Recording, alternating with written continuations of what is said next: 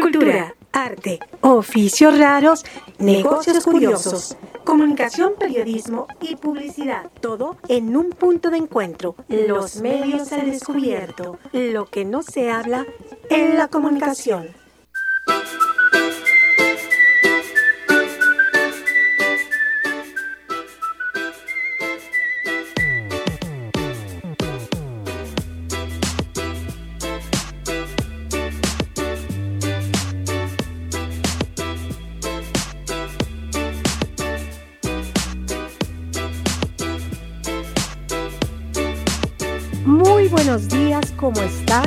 Hoy comenzamos un nuevo día, comenzamos una nueva semana y ya después de estas fiestas patrias que tuvimos la semana pasada, pues se nos viene a la mente esta parte desde principio de mes, que en México el mes de septiembre es mes de temblores.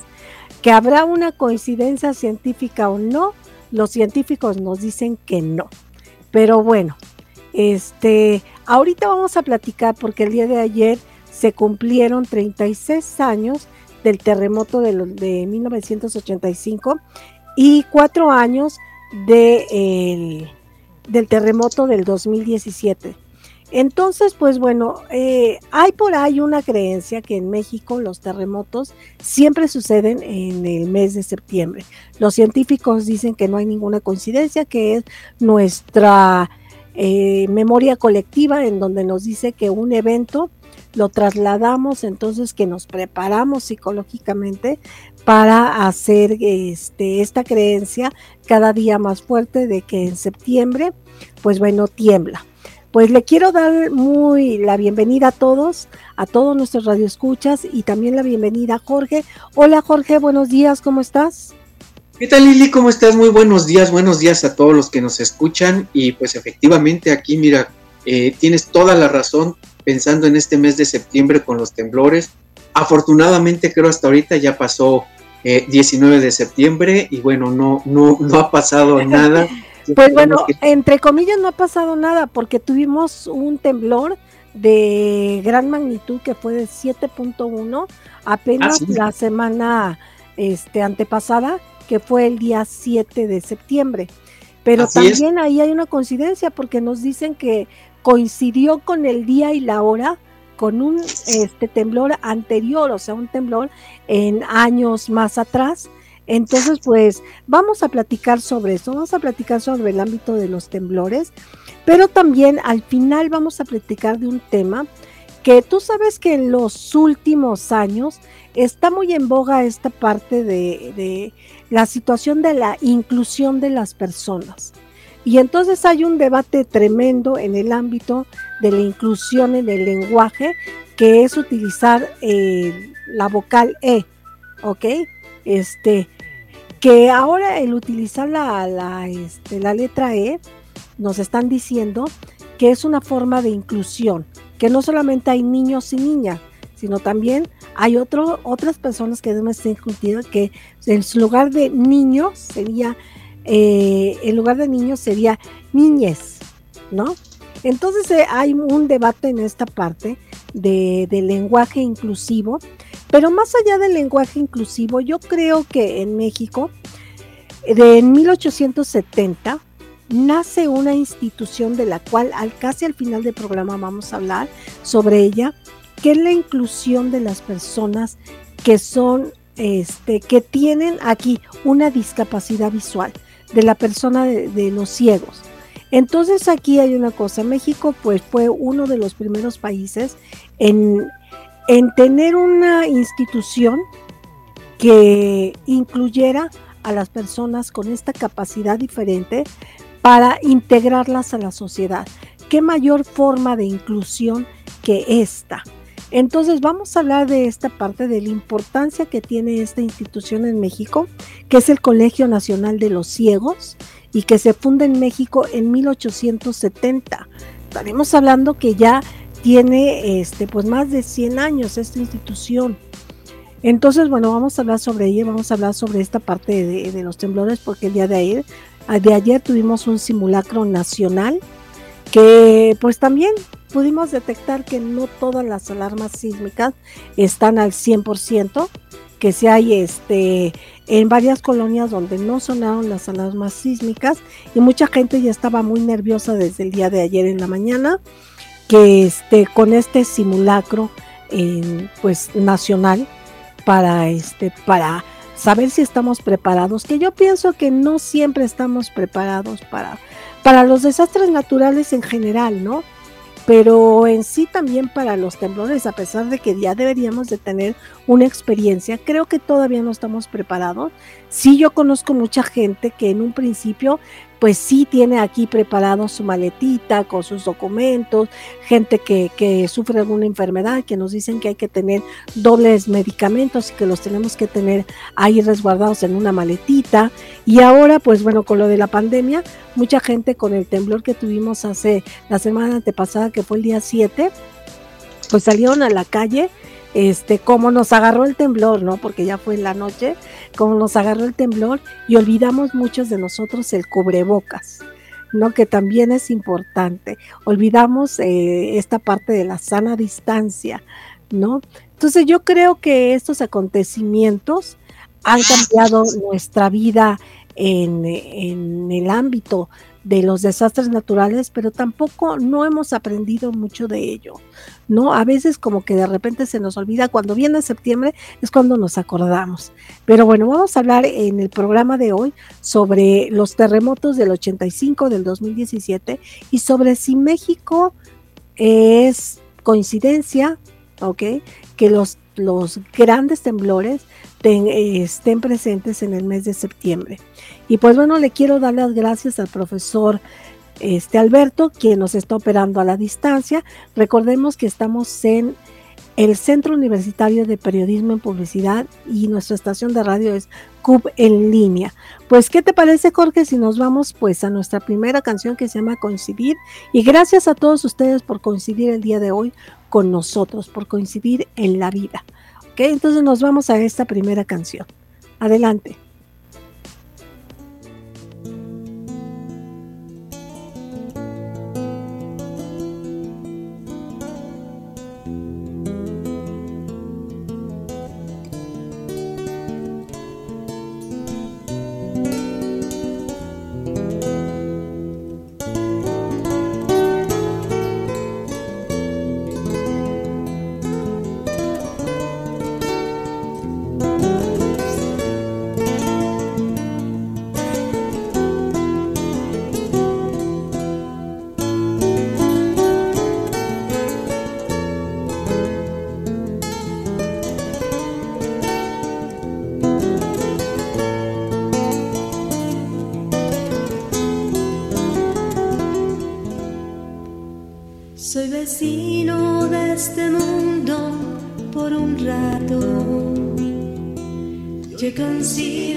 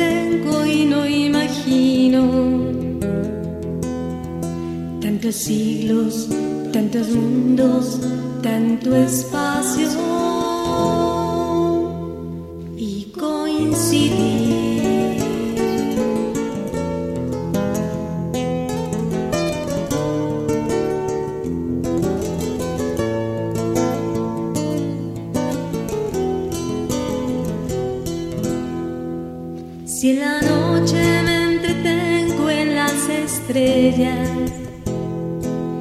y capturo la que empieza a florecer, la sostengo entre las manos, más me alarman. Tantos siglos, tantos mundos, tanto espacio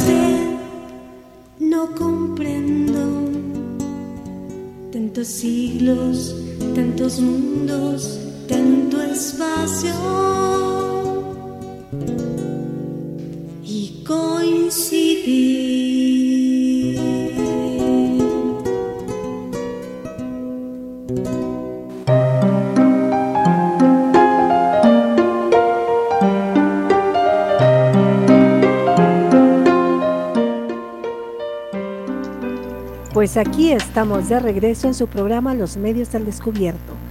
Y pues bueno, recordándoles que el día de hoy estamos tratando los temas de los temblores en, en la Ciudad de México, o sea, los temblores en México.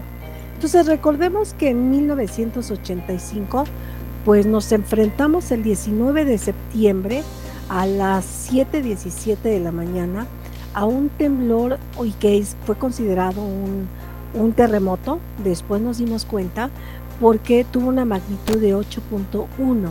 El epicentro fue localizado en el Océano Pacífico y pues bueno, hubo una devastación tremenda. Se cayó el centro médico, se cayó el Hotel Rex, se cayó Televisa Chapultepec y bueno, todas las comunicaciones que teníamos en ese momento que estaban cimentadas a través de, Televisa, porque era el medio de comunicación más importante, pues bueno, se cayeron.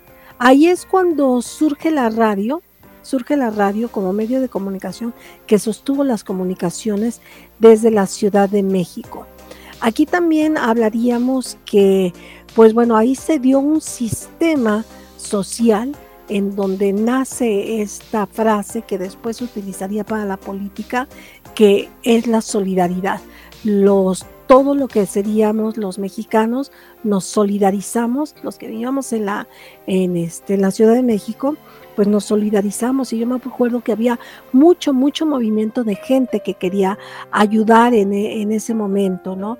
Se empezó a dar ayuda también a nivel internacional y creo que hasta el terremoto que se registró en 1957 en México no había sido tan fuerte. En el 1957 se cae este, la cabeza de lo que es el emblema en la Ciudad de México que es eh, la estatua de la libertad, ay, la estatua de la perdón, eh, lo que sería el ángel de la independencia, que iba a decir que es muy similar a lo que Estados Unidos tenemos como la Estatua de, la Libertad, que es un emblema de, libertad, un emblema de solidaridad. Entonces todos nuestros triunfos que tenemos en, la Ciudad de México y podemos ir en general en México, pues los vamos a celebrar ahí al Ángel de la Independencia. Entonces en este terremoto de 1957 se cae el Ángel de la Independencia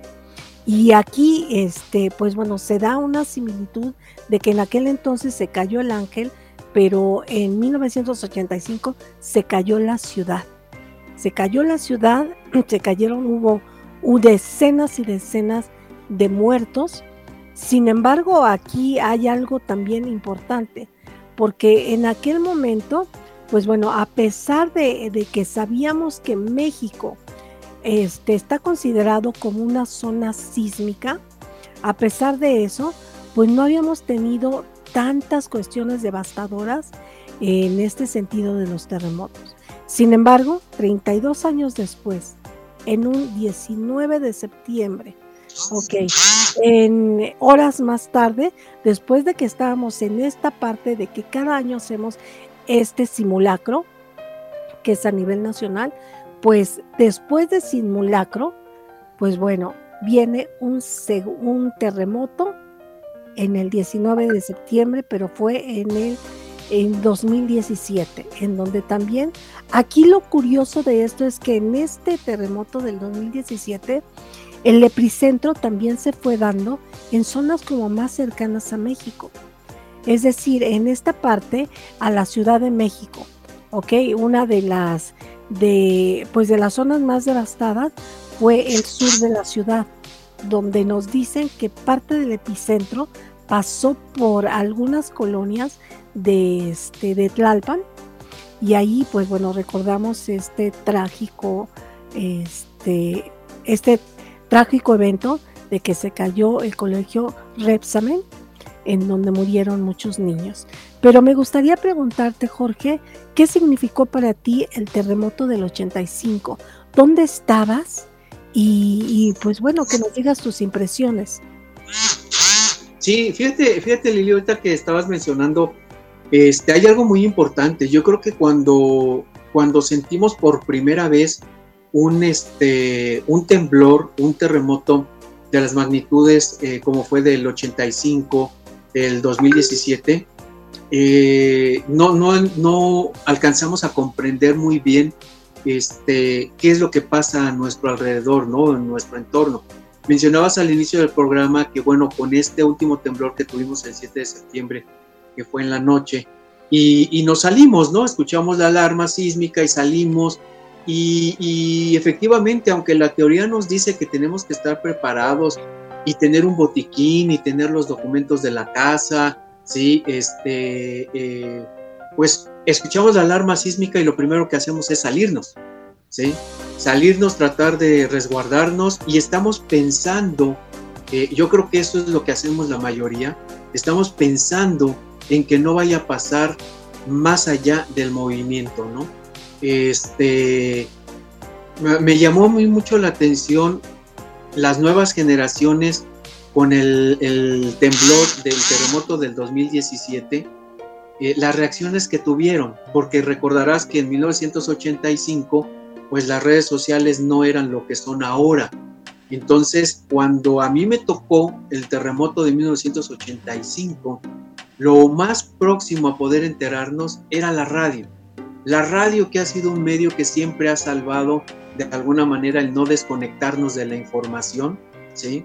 Este, en grandes acontecimientos como las guerras también, yo creo que es lo que la radio nos da inmediatez. Y yo recuerdo que lo primero en el 85 fue enterarnos a través de la radio en los automóviles, en el estacionamiento de, de bueno, yo estudiaba en la FES Aragón, ¿sí? este, la ENEP Aragón en ese entonces, y pues las imágenes de tener a todo mundo pegado en los carros, escuchando la radio, escuchando lo que pasaba, ¿sí? Y no existían las redes como ahora, ¿no? Entonces, a mí me llamó mucho la atención la reacción de las nuevas generaciones en el terremoto del 2017. Vaya, cómo se comportaron, cómo reaccionaron, ¿no? Y creo que así lo hicimos nosotros en el 85, tal vez, ¿no? Te estoy hablando de cuando tenía yo 22 años, ¿no? y que obviamente fue para mí un trauma tremendo, este, el, lo que se sintió, cómo se movía el edificio, eh, los vidrios que se escuchaban, cómo se rompían, la gente cómo salía corriendo de otras facultades. Y si tú me preguntas cómo llegué del segundo piso a la explanada de, la mano de una compañera, no lo sé. No sé cómo bajamos, este, cómo brincamos eh, esas escaleras, no lo sé. O sea, hay momentos que, cuando se dan estos fenómenos, hasta después te pones a pensar, bueno, ¿y qué fue lo que hice?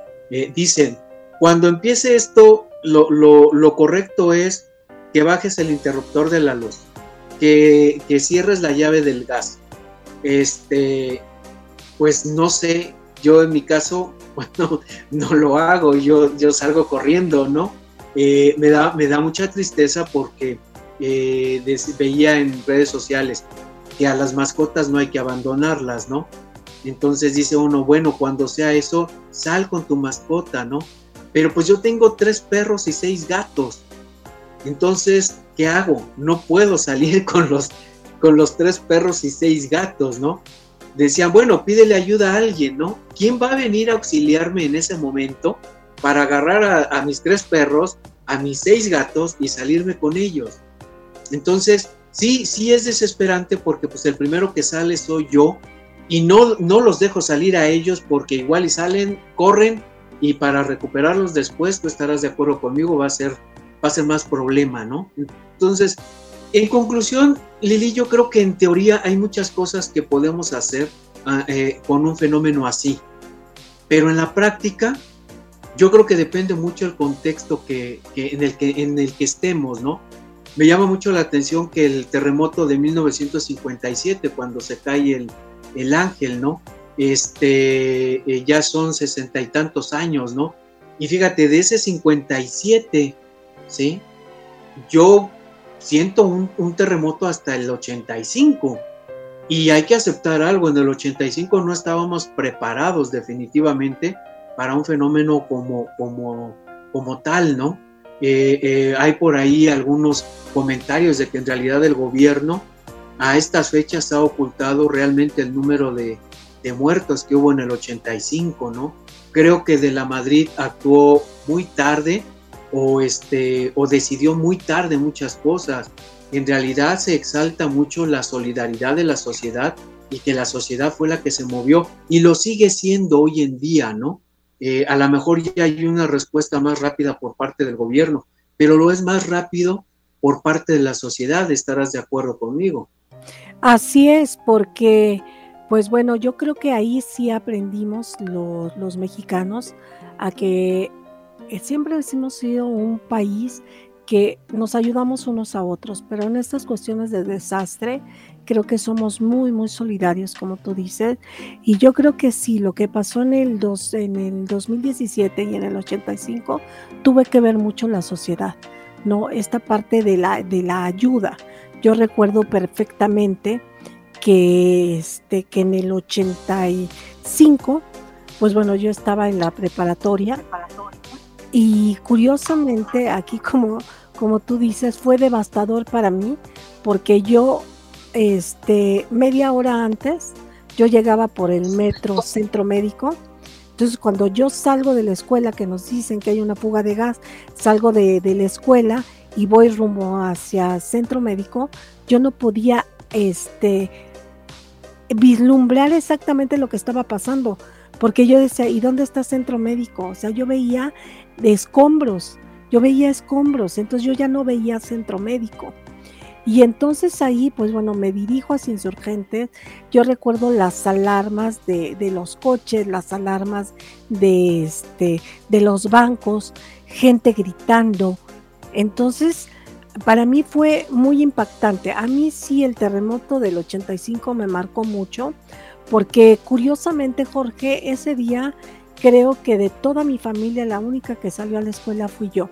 Todos estaban aquí en casa, porque un día antes en casa, como yo vivo en el sur y vivo donde hay mucha agua, se desbordó este, la presa donde, donde hay agua, entonces inundaron las casas y mi familia ah, en la madrugada ayudando a sacar el agua, entonces todo el mundo se ha de ver, yo creo que dormido como eso de las, de las 5 de la mañana, después de que ya vinieron los bomberos y demás. Entonces yo fui la única que salió de mi casa este, a, a la escuela.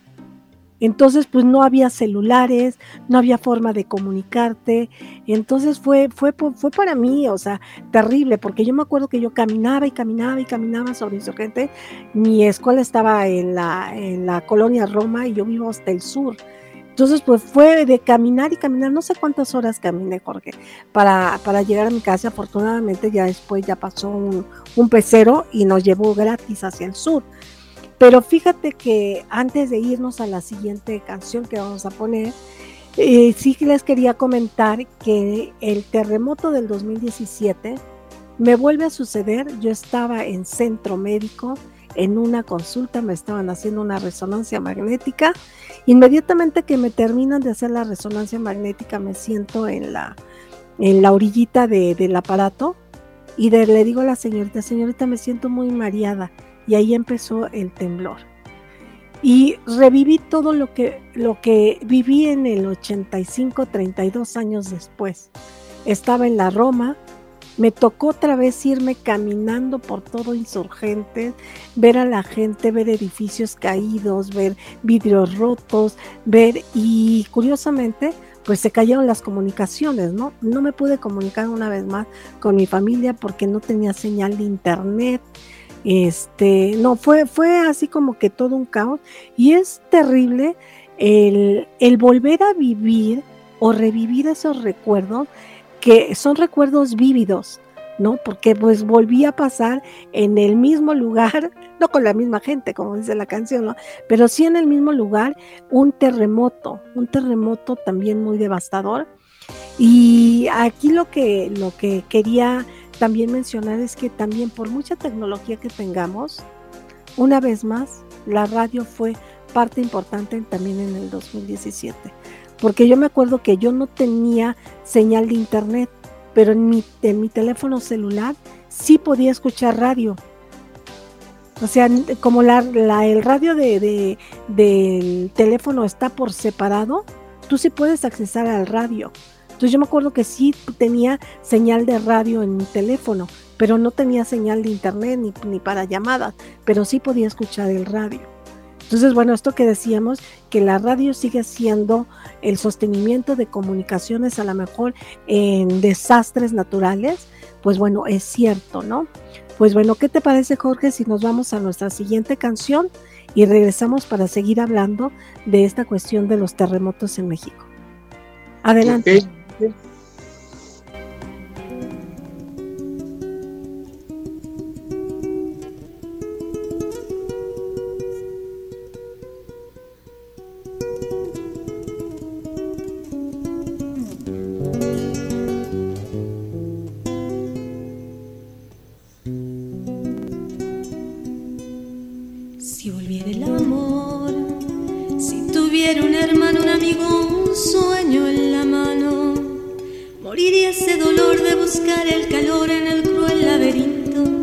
este vaso de alcohol de estas calles sin sol. Si tuviera ilusiones, si existieran razones, locuras, mentiras, pasiones, no habría necesidad de pasarme por horas bebiendo cantinfloras de esta gris soledad, de esta eterna ansiedad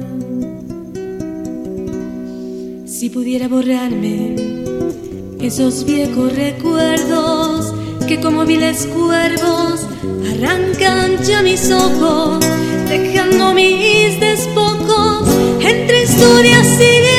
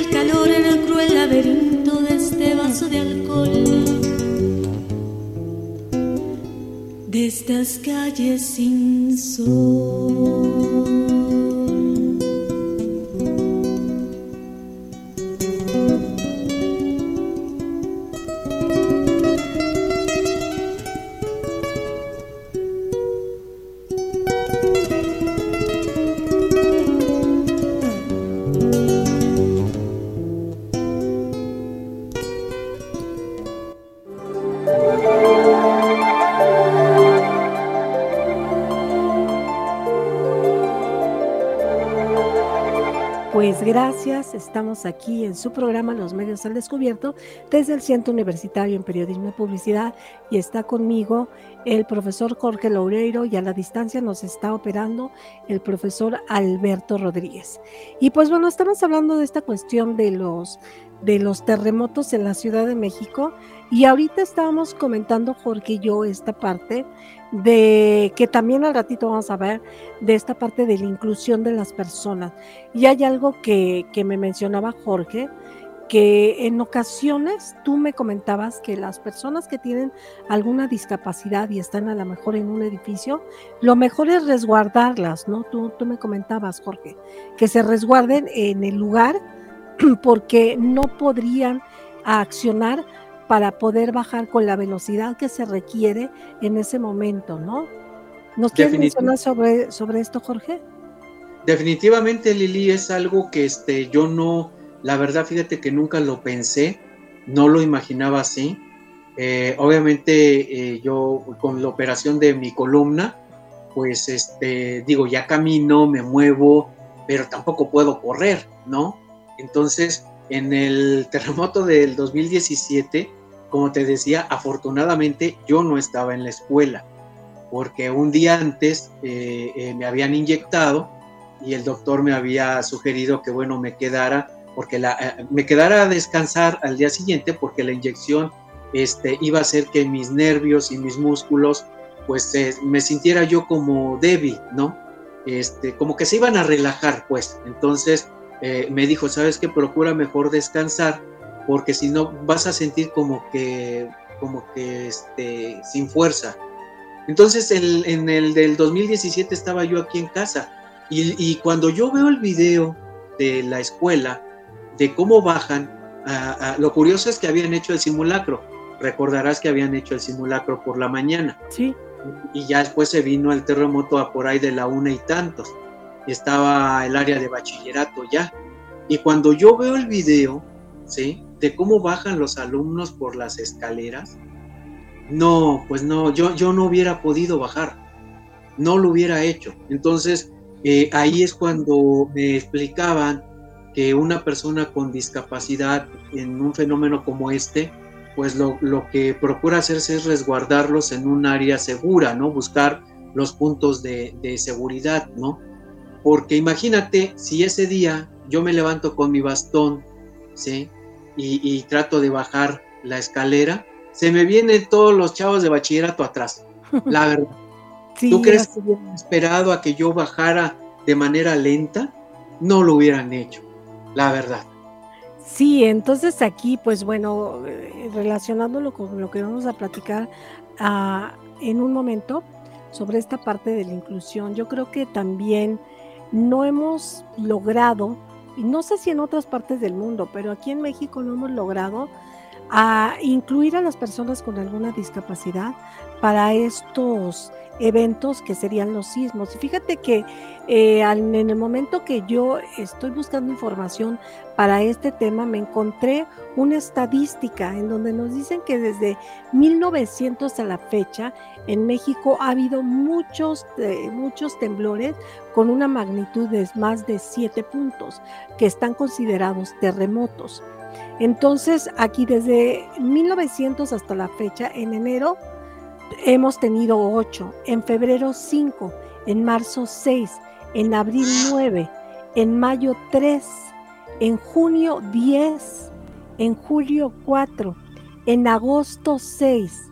Y ahí te va la estadística, porque nos dicen que en septiembre hemos tenido 11, pero fíjate que no es el mes con mayor número, porque en octubre hemos tenido 7, en noviembre 5 y en diciembre hemos tenido desde 1900 mucho más temblores de más de 7 puntos y que no sería septiembre.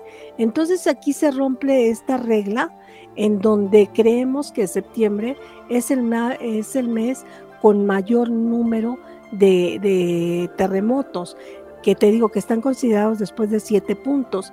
Sin embargo, diciembre está considerado con mucho más este, terremotos eh, desde la historia de, México.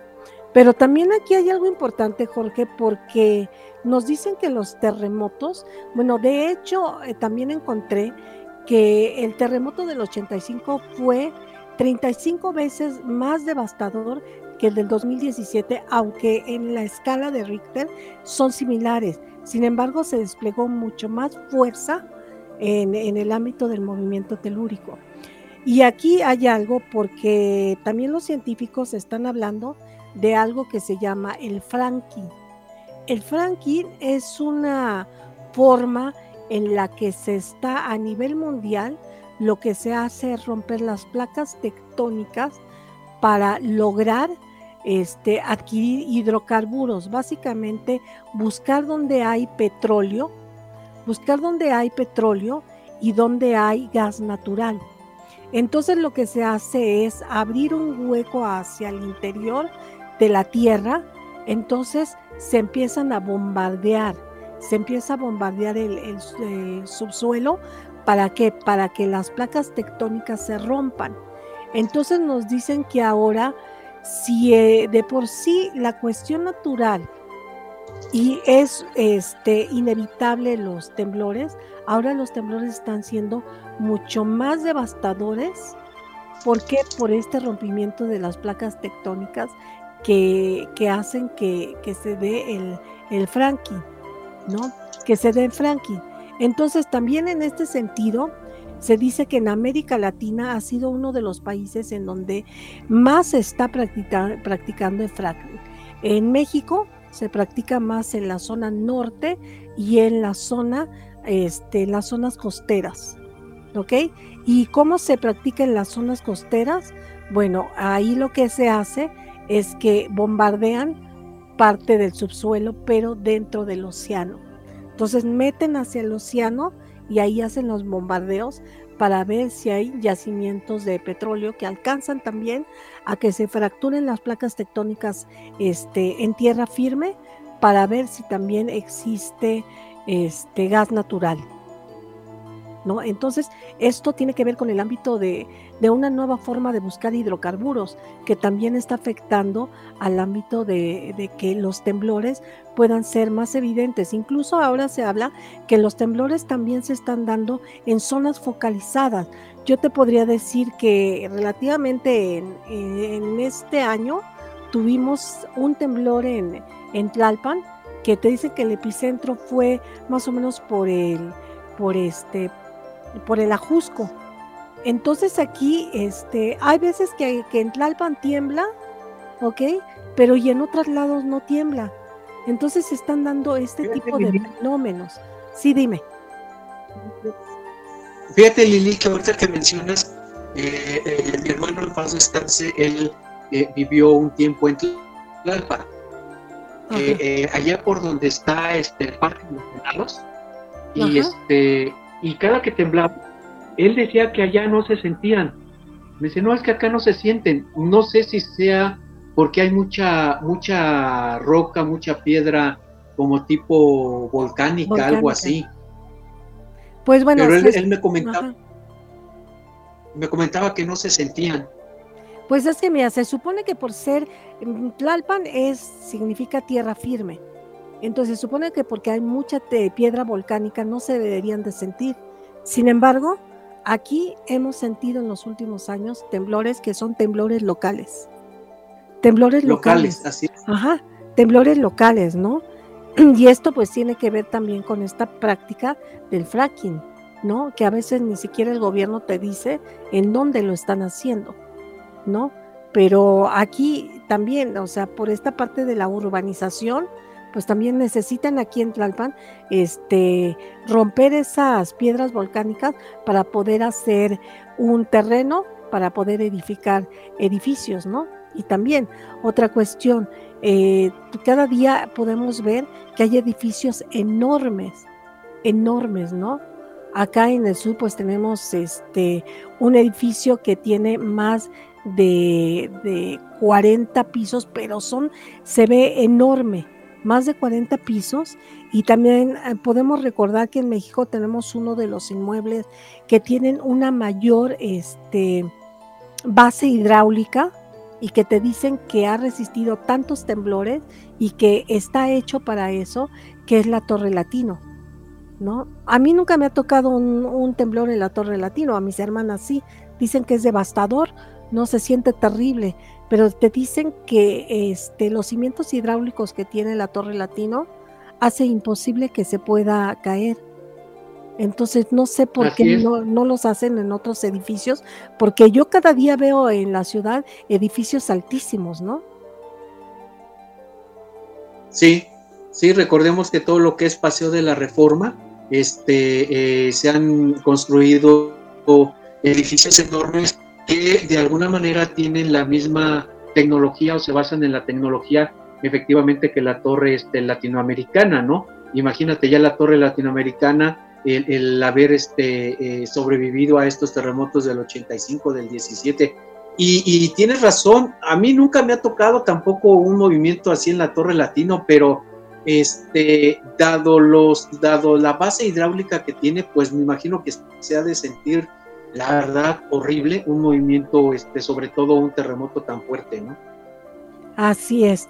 Pues bueno, ¿qué te parece, Jorge, si nos vamos a este, a nuestra siguiente canción para seguir este, hablando y también hablamos de esta parte de la inclusión dentro de, de lo que sería la población en México, ¿no? Esta parte de las personas que tienen alguna discapacidad y sobre todo una discapacidad visual. Entonces nos vamos a nuestra siguiente canción. Adelante.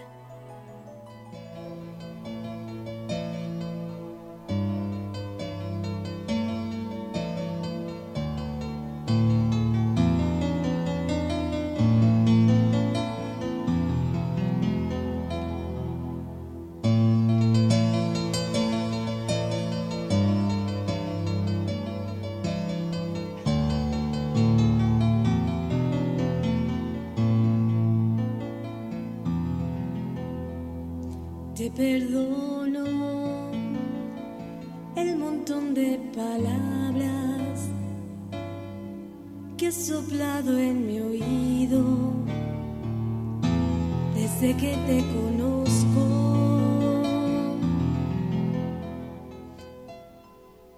no amarme.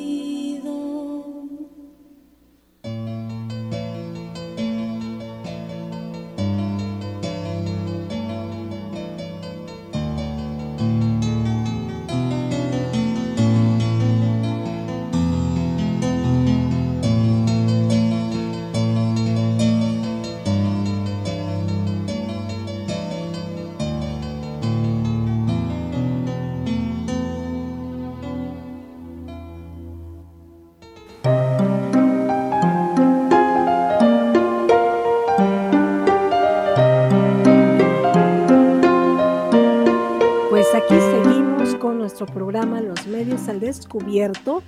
Y pues bueno, les recordamos que hoy es 20 de septiembre del 2021, son las 11.16 de la mañana. Y el día de hoy tenemos una conmemoración por, porque por primera vez nace en México una escuela verdaderamente de inclusión, que es la Escuela Nacional para Ciegos. Esta se fundó en 1870 y aquí podríamos hablar que yo en un primer momento, de cuando comenzamos el programa, ahora tenemos un debate que es el uso de la letra E como una letra neutra para hablar de que no hay solamente niños y niñas, sino que hay niñes. ¿No? Entonces esto nos lleva a, este, a las personas que defienden esta postura este, desde el ámbito de la gramática, pues bueno, hay quien lo defiende y dice que es una forma de inclusión. Sin embargo, yo creo que no hay mejor forma de inclusión que México se haya adelantado en esta parte de fundar una escuela para personas ciegas. ¿Con qué finalidad? Pues bueno, se hizo con la finalidad de que a estas personas se les incluyera dentro del ámbito de la sociedad, para que fueran personas instruidas y educadas para poder este, ser eh, no solamente útiles a la sociedad, porque antes alguna persona con alguna, aquí sí voy a llamar, capacidad diferente, eran considerados discapacitados, o sea, que no tenían sus capacidades completas, entonces no podían ser incluidos dentro, de, dentro del ámbito de la sociedad en general, dentro del ámbito del trabajo, dentro del ámbito de la escuela, etcétera. Ahora afortunadamente pues creo que ya las cosas están cambiando y ahora incluso te dicen que no son capacidades diferentes, al grado de que, bueno, yo que me dedico al ámbito de la mercadotecnia, pues bueno, también desde el ámbito de los, de, los muñecos o de lo que serían algunas, este, algunas eh, muñecos para niños, también está esta parte de Barbie ha incluido una, pues una serie de muñecas con muñecas que tienen vituligo, muñecas que a lo mejor no tienen una pierna, muñecas que no tienen un brazo. Ya hay una, una Barbie que tiene una discapacidad que es enanismo, ¿ok? Y aquí podemos hablar que es parte de nuestra sociedad y día con día nos podemos, este, pues, topar con personas que tienen estas capacidades este, y las debemos de hacer y las debemos incluir.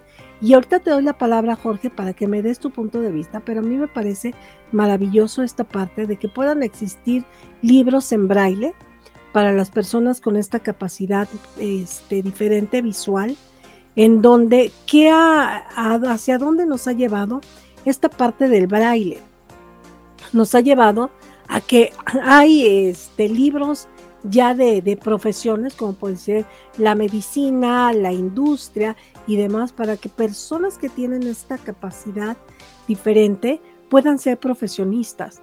O sea, que se les dé todas las herramientas para que ellos puedan acceder al ámbito de la educación y puedan ser. Fíjate que ya aquí yo tuve en la preparatoria a un profesor de literatura que era ciego. Era increíble sus clases, eran increíbles porque a pesar de que, pues bueno, él llevaba sus libros en braille, él nos daba, este, nos dejaba lectura Y sabemos que las personas con estas capacidades, sobre todo los ciegos, desarrollan otras capacidades que a mí me parece increíble, el oído.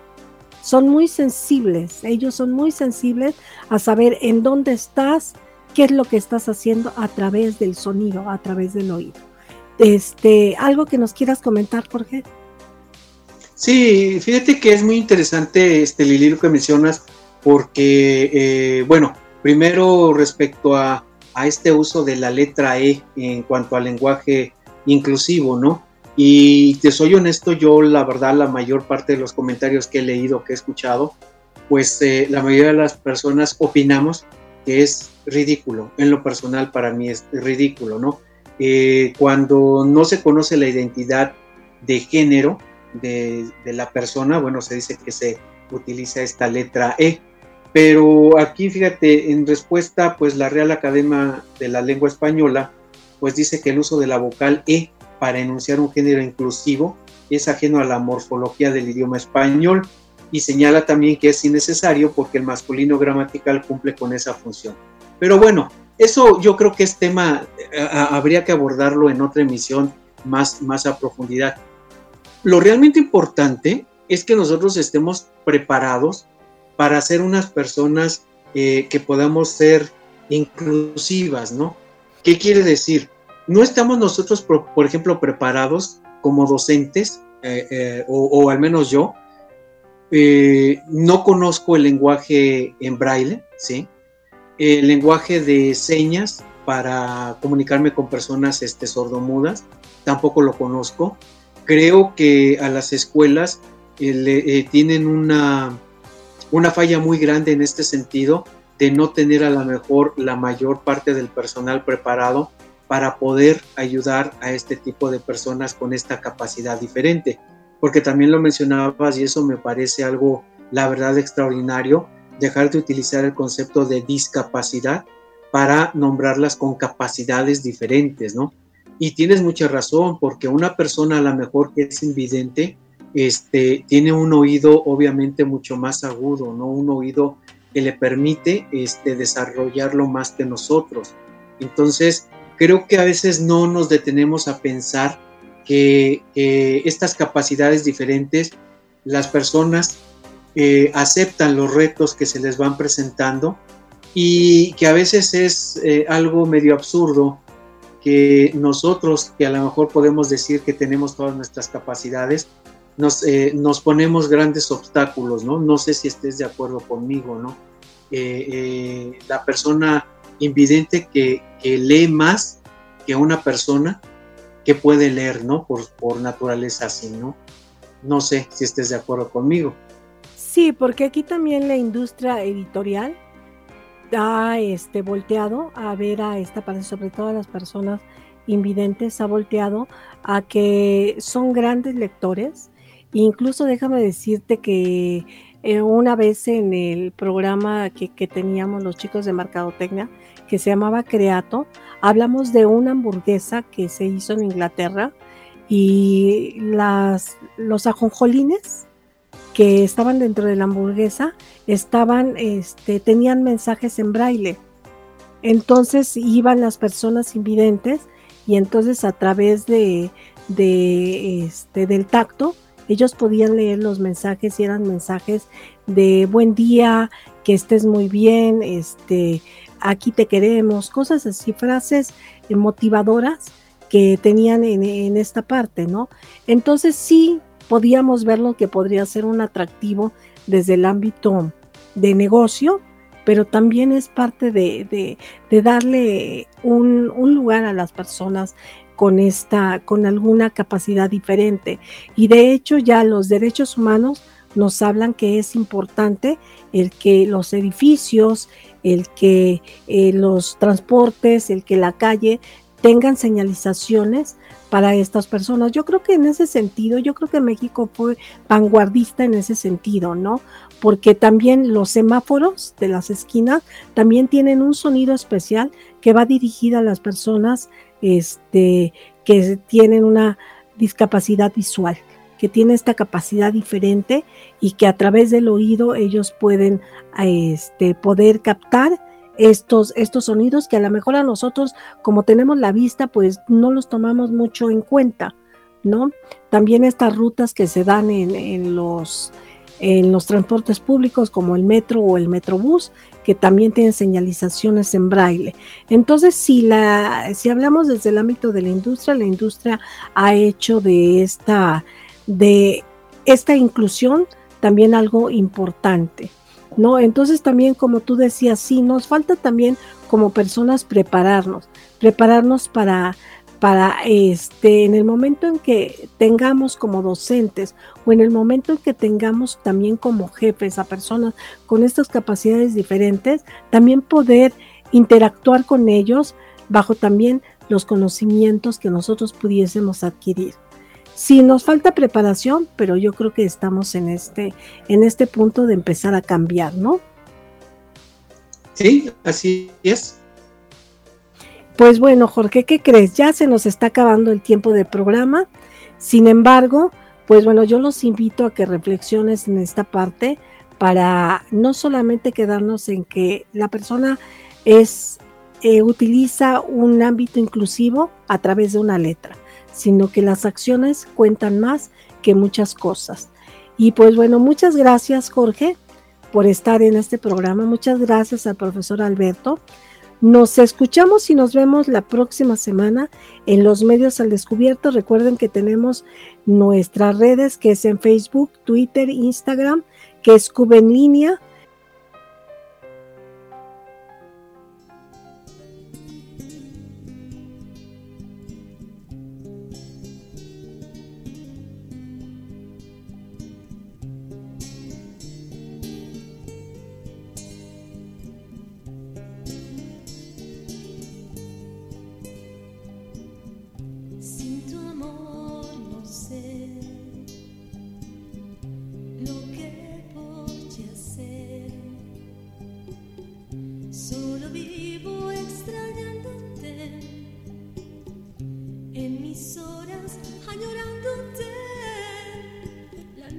j'ai tout mon temps et sans.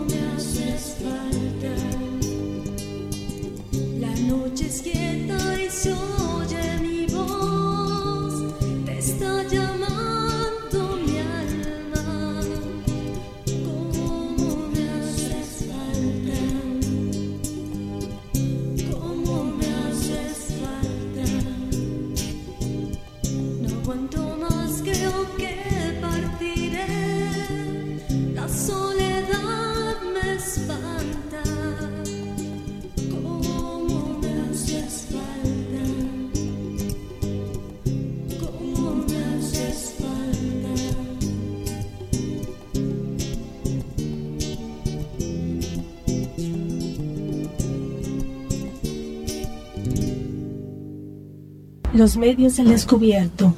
Es un espacio donde confluyen todas las voces de la cultura, la publicidad, el periodismo, el arte y la comunicación. Escúchanos todos los lunes a las 10.30 de la mañana a través del Centro Universitario en Periodismo y Publicidad CUP en línea